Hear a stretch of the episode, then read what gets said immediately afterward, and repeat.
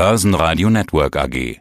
Die Expertenmeinung. Mein Name ist David Yusuf. Ich bin Analyst bei DailyFX Germany und dem Online-Broker IG. Von uns erhalten Sie tagesaktuelle News zu den wichtigsten Märkten, zum Beispiel den DAX, und sicherlich besonders wichtig zurzeit auch das Thema Impfstoffe gegen Corona. Jetzt haben wir auf einmal zwei Impfstoffe mit vielversprechenden Aussichten. Aber wir lernen, das wird wohl noch dauern. Erstmal gibt es einen verschärften Lockdown in Österreich. Deutschland ist das Thema jetzt um eine Woche verschoben. Was aus Weihnachten wird, das weiß kein Mensch. Wie ist denn die Stimmung am Markt derzeit? Genauso wie es äh, ja die Nachrichtenlage zulässt aus meiner Sicht. Also wir haben eine gewisse Vorsicht in dieser Woche. Diese Vorsicht ist äh, durchaus berechtigt. Meiner Meinung nach basiert sie aber größtenteils darauf, zumindest auf den DAX bezogen, darauf, dass wir tatsächlich nicht so wirklich wissen, wie es denn jetzt im Dezember weitergeht. Und natürlich auch, wie wird dieses aktuell laufende Quartal konjunkturbedingt ausfallen und vielleicht auch das erste Quartal 2021. Der Markt schaut ja gerne nach vorne in die Zukunft. Wir haben wichtige Events im November gehabt, die jetzt abgelaufen sind, zum Beispiel die US-Wahl. Dann haben wir die Quartalsaison, die eigentlich auch schon abgelaufen ist. Also sind zwei wichtige Events, die mittlerweile schon zu der Vergangenheit gehören. Jetzt natürlich nicht zu einer langfristigen Ausblick sind diese Events schon wichtig, aber jetzt auf den kurzfristigen Ausblick bezogen sind diese Events jetzt erstmal gelaufen. Was jetzt natürlich dazu kommt, sind die Impfstoff-News. Aber selbst hier für die kurzfristige Lage bleiben Marktteilnehmer wahrscheinlich erst einmal vorsichtig und wollen neue Impulse sehen. Wie geht es denn tatsächlich da voran, was die Lockdowns angeht? Die Infektionsrate, die lässt sich im Moment nur schwerlich eindämmen. Auch das wahrscheinlich mahnt so ein bisschen zur Vorsicht. Wir bleiben trotzdem noch im grünen Bereich aus meiner Sicht, weil wir uns ja in einem Rebound befinden. Aber jetzt speziell kurzfristig gesehen, auf diese Woche bleiben Marktteilnehmer vorsichtig und ich glaube, das ist berechtigt. Es fehlen einfach auch die Impulse, was die Impfstoffe angeht. Wie du schon sagtest, es ist noch nicht so wirklich klar, wann wir denn diese einer breiten Masse zu bekommen. Also wann wir die auch der breiten Masse dann zur Verfügung stellen können und ob sich dann alle impfen lassen und wie es zu den Menschen kommt und ob es dann auch tatsächlich so wirkt. Also viele Fragezeichen, die jetzt dann auch so, ja, wo man das hat eine Woche sacken lassen kann, weil Biontech war ja vor einer äh, Woche. Deswegen auch, so verstehe ich dich, äh, dass es jetzt eben keine Euphorie mehr gibt. Wenn wir jetzt so rumstochern und so nicht so wissen, was jetzt auf uns zukommt, was können wir denn tun? Der Analyst greift dann ganz gerne zur Charttechnik. Hilft das, die Situation besser zu verstehen, besser zu analysieren?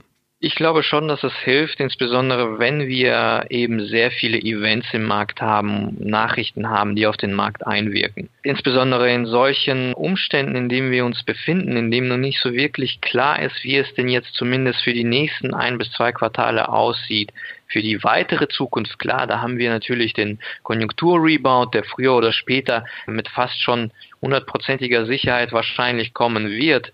Die Frage ist nur, wird er jetzt schon im ersten Quartal 2020 kommen? oder vielleicht erst dann tatsächlich im zweiten Halbjahr 2021, vielleicht auch erst zum Ende. Das ist so die Frage, die sich die Marktteilnehmer stellen im Moment. Und da kann die Charttechnik zumindest für die kurzfristigen Ausblick doch aus meiner Sicht gut helfen. Und wie eben schon eingangs erwähnt, wir befinden uns immer noch in diesem stärkeren Rebound, der Anfang November stattgefunden hat. Einige News haben ja dabei geholfen. Der Ausgang bei der US-Wahl, die Impfstoff-News sicherlich haben dazu beigetragen, dass der Markt zumindest einmal stabil bleibt. Dann die besser als erwartet ausgefallenen Quartalsberichte, zwar teilweise nicht unbedingt großflächig, zumindest nicht für den deutschen Markt, aber der deutsche Markt folgt ja auch der Wall Street größtenteils. Insofern wirkt auch die Quartalsaison aus den USA nach. Und charttechnisch betrachtet sind wir äh, ja über der 13.000er Marke und diese 13.000er Marke ist nicht nur psychologisch eine wichtige Marke, wobei ich würde sogar sagen, in der Phase, in der wir uns jetzt befinden, ist die 13.000er Marke gar nicht so wichtig, weil wir uns schon seit einer geraumen Zeit, so ungefähr ab August, eher in einer breiten Seitwärtsphase befinden, dann bekommen solche runden Marken eigentlich weniger Relevanz äh, beigemessen. Aber wir sind jetzt mit diesem Rebound trotzdem eben auch über wichtige Trendlinien gestiegen, auch wenn es trotzdem weiterhin eine Konsolidierung, eine langfristige Seitwärtsphase ist. So befinden wir uns aber in den oberen Bereichen dieser Seitwärtsphase und damit besteht zumindest aus charttechnischer Sicht ein Signal für gewisse Stabilität. Das darf man dem Markt nun mal auch nicht absprechen, ob das jetzt fundamental begründet ist oder nicht. Diese Stabilität ist da. Das ist halt der Vorteil oft der charttechnischen Analyse, dass man dann auch einfach so einen Blick zurück oder beziehungsweise so einen Schritt zurück macht und sich das Ganze aus der Vogelperspektive anschaut und sagt, okay, eigentlich sind wir ja stabil, wir befinden uns in einer stabilen Phase und alles andere ist eher vage, ungewiss und hier würde ich sagen, sind wir noch im grünen Bereich. Viele Unternehmen haben Bilanz gezogen. Du hast das Stichwort auch schon kurz gebracht. Ziehen wir doch auch Bilanz. Waren die Zahlen gut? Waren sie besser als gedacht oder ja, nicht so schlecht wie befürchtet? Das letzte Szenario trifft es, glaube ich, aus meiner Sicht am besten. Die Daten sind natürlich entsprechend der Krise im Vergleich zum Vorjahr schlecht ausgefallen. Aber im Vergleich zu den Erwartungen, insbesondere wenn wir auf den US-Markt schauen, doch deutlich besser ausgefallen. Wir müssen bedenken zum Beispiel für den S&P 500 Index, bevor die Quartalsaison begonnen hat, hatten wir eine Erwartung für einen Rückgang von minus 21,5 Prozent. Und jetzt ist die Quartalsaison nahezu zu Ende und es sieht so aus, als würden wir einen Rückgang von äh, ungefähr 7,5 Prozent per drittes Quartal verzeichnen für die gesamten Gewinne der Unternehmen im S&P 500 Index. Und das ist ja schon 14 Prozent bessere Daten, als man das noch zu Beginn der Quartalsaison erwartet hat. Das hat natürlich Implikationen auf die Analysten-Einschätzungen für die kommenden Quartale. Das heißt, wenn man vorher erwartet hat, dass wir vielleicht ins Gewinnwachstum erst im zweiten, im dritten Quartal 2021 kommen würden, gehen Analysten jetzt mittlerweile davon aus, dass wir vielleicht sogar schon im ersten Quartal 2021 ins Gewinnwachstum schlittern könnten für die gesamten Gewinne des S&P 500 Index. Und das wirkt sich natürlich, weil der Markt ja die Zukunft einpreist, auf die Stabilität der Märkte aus. Relativ betrachtet zu dem US-Markt hat der deutsche Markt aus meiner Sicht was die Quartalszahlen angeht, jetzt nicht so gut performt, beziehungsweise nicht so stark über den Erwartungen Zahlen abgeliefert. Da sollte man aber natürlich trotzdem berücksichtigen, dass Deutschland natürlich, was den Aktienmarkt insgesamt angeht, etwas kleiner ist. Und wenn wir jetzt äh, speziell die DAX-Werte betrachten, dass es dort im Durchschnitt wahrscheinlich dann tatsächlich nicht so gut ausgefallen ist, was die Erwartungen anbetrifft, wie jetzt im S&P 500 Index, wo ungefähr 86 Prozent aller Unternehmen bessere Gewinne verzeichnet haben, als man das erwartet hat. Vor allem, weil wir auch hier in Deutschland nicht so viele Technologiewerte haben, die von der Pandemie profitieren konnten. Auch das ist ebenfalls ein Aspekt, warum eben der deutsche Markt hier relativ betrachtet eigentlich gar nicht outperformen kann.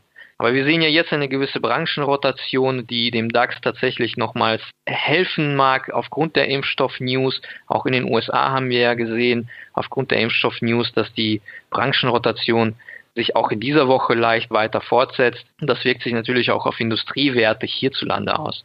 Auch der Sieg bei der US-Wahl seitens Biden ist eigentlich auch positiv für den DAX, für die Industriewerte vor allem.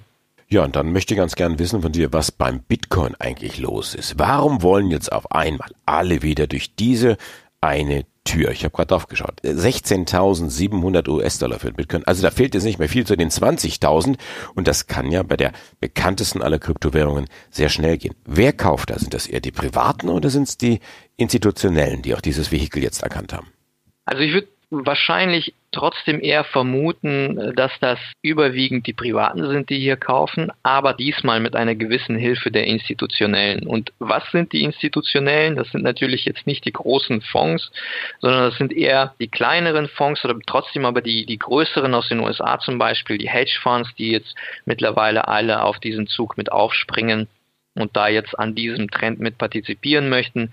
Die haben sich äh, in den letzten Wochen man kann sagen auch Monaten jetzt reihenweise da auch positioniert. Es ist von Inflationsschutz die Rede und so weiter und so fort. Ich persönlich glaube eher, wie man das von Hedgefonds normalerweise kennt, dass das eher Marketingaussagen sind. Man möchte natürlich an diesem Interesse der Privaten partizipieren. Und das sehe ich zum Beispiel auch in dem Vorstoß der jeweiligen Unternehmen. Also wenn wir jetzt über diese PayPal-News sprechen, die ja mittlerweile zumindest in den USA erst einmal den Kunden von PayPal ermöglicht, in den Bitcoin und einige andere marktkapitalisiert größere Kryptowährungen zu investieren. Diese Möglichkeit hat natürlich dazu beigetragen, dass das Interesse weltweit auch gestiegen ist, weil PayPal nun mal kein kleiner Player ist. Wenn wir das Ganze uns im Detail betrachten, bedeutet das noch lange nicht, dass der Use Case trotzdem gegeben ist, dass eben diese Kryptowährung auch auf betrieblicher Ebene genutzt wird. Auch wenn PayPal natürlich sagt, wir wollen schon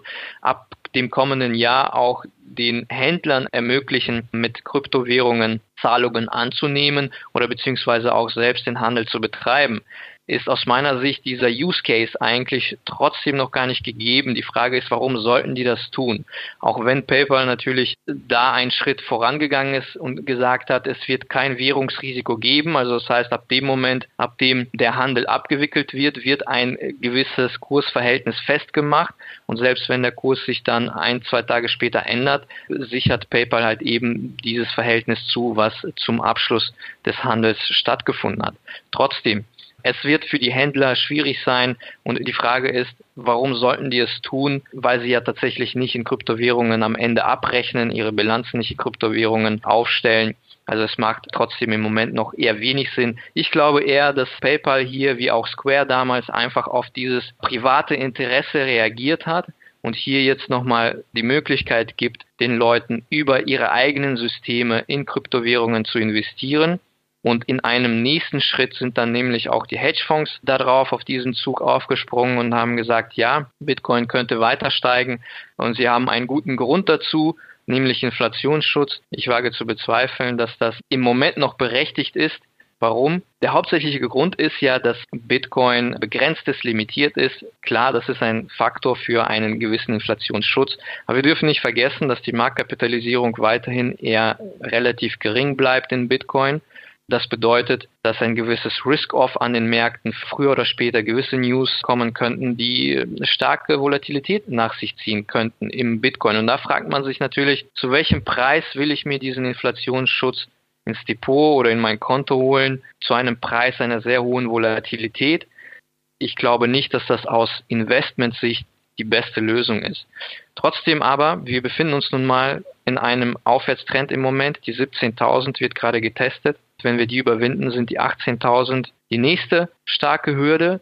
Runde Marken sind beim Bitcoin in der Regel schon psychologisch wichtig. Vor allem, weil dort ja sehr viele private Anleger sich tummeln und da investieren. Ja, ob wir jetzt tatsächlich das letzte Allzeithoch knacken, bei 21 ungefähr liegt das, soweit ich mich erinnern kann, ähm, müssen wir einfach schauen. Der Trend ist intakt auf jeden Fall und die 18.000 auch nicht mehr weit. Ich glaube aber bei 18.000 wird es darauf wirklich ankommen, ob wir tatsächlich die 18.000 schaffen dann. Marketing-Gag hin oder her, auf jeden Fall beim Bitcoin ist der Aufwärtstrend intakt. Wir testen jetzt die 17.000 US-Dollar. David Yusuf vom Edge. Dankeschön für dieses Interview und alles, alles Gute. Vielen Dank. Börsenradio Network AG. Das Börsenradio für Broker.